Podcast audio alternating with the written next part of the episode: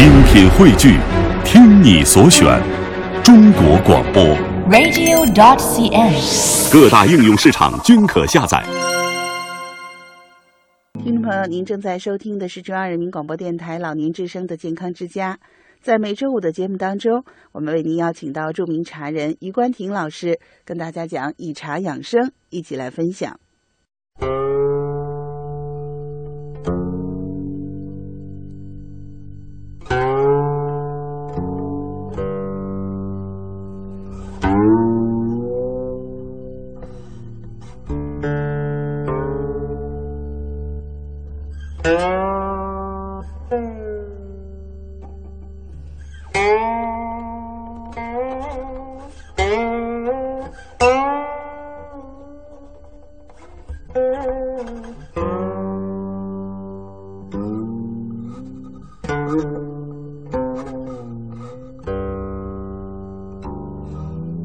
还有一块呢，就闽南，闽南是以安溪为中心的，呃主要品种是铁观音。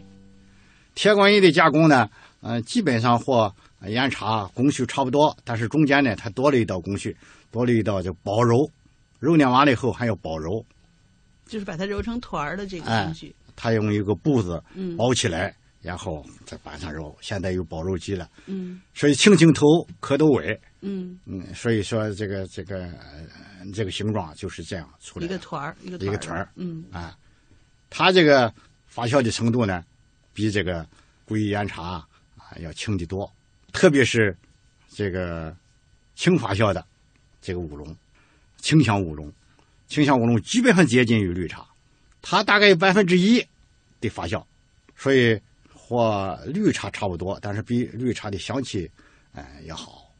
重发酵的呢，就是这个这个像赛珍珠，这个嗯发酵比较重一点，这个就是中性，嗯，偏这个呃温的。嗯像清香型的，就是中性偏凉的；嗯像乌龟岩茶，呃，就是中性偏温的。这是闽南这一块。嗯再就是我们广东，广东这个汕头地区，嗯呃这个凤凰单丛啊、狼菜，以这个为主。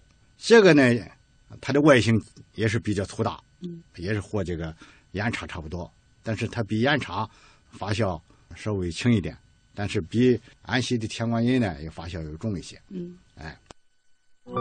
再一块呢，就是台湾了，啊，台湾乌龙，台湾乌龙呢，绝大部分都是轻发酵的，清香型的，浓香型的很少，都清香型的。我们嗯、大陆的这个铁观音清香型的茶，也是从改革开放以后从台湾传过来的。过去我们没有呃清香型的，啊，倾向性的呃更接近绿茶，因为中国人喝绿茶多，所以很快就传开了。呃，像这个阿里山呀、蒙呃这个这个乌龙茶呀，洞顶乌啊、龙洞顶乌龙啊，呃，这些都属于这个轻发酵的。当然，还有一种乌龙茶呢，它是重发酵的。所有的乌龙茶里边，它发酵嗯最重的，就是东方美人。嗯，哎，台湾的东方美人，它这个基本上接近于红茶了，大概有一半还要多，甚至到百分之六十啊发酵。所以有的人把这个东方美人茶就叫红茶。清茶嘛，主要是分这么四大块。这个四大块里边呢，品种很多很多，大概上千个品种。总体来说呢，它就是这个这个茶呢，清茶这个茶类啊，是我们呃中国六大茶类出现比较晚的一个茶类。哎、大概在呃清代中期到末期啊、这个时候出现的。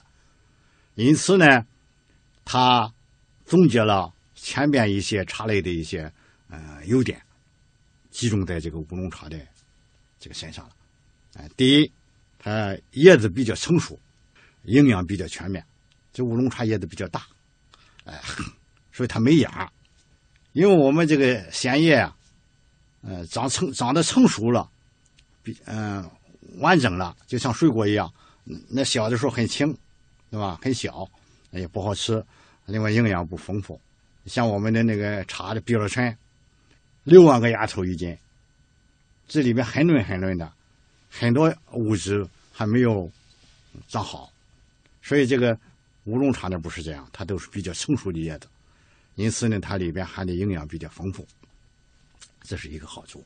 所以它，所以香气，哎，它比有绿茶的清香，啊，有红茶的那个甘郁，所以它具备了红茶或绿茶的特点，哎，营养又丰富，啊，并且呢，这种茶属于中性茶，什么人都可以喝，老年人也可以喝，嗯、年轻人也可以喝，热性体质的人也可以喝，啊，凉性体质的人也可以喝，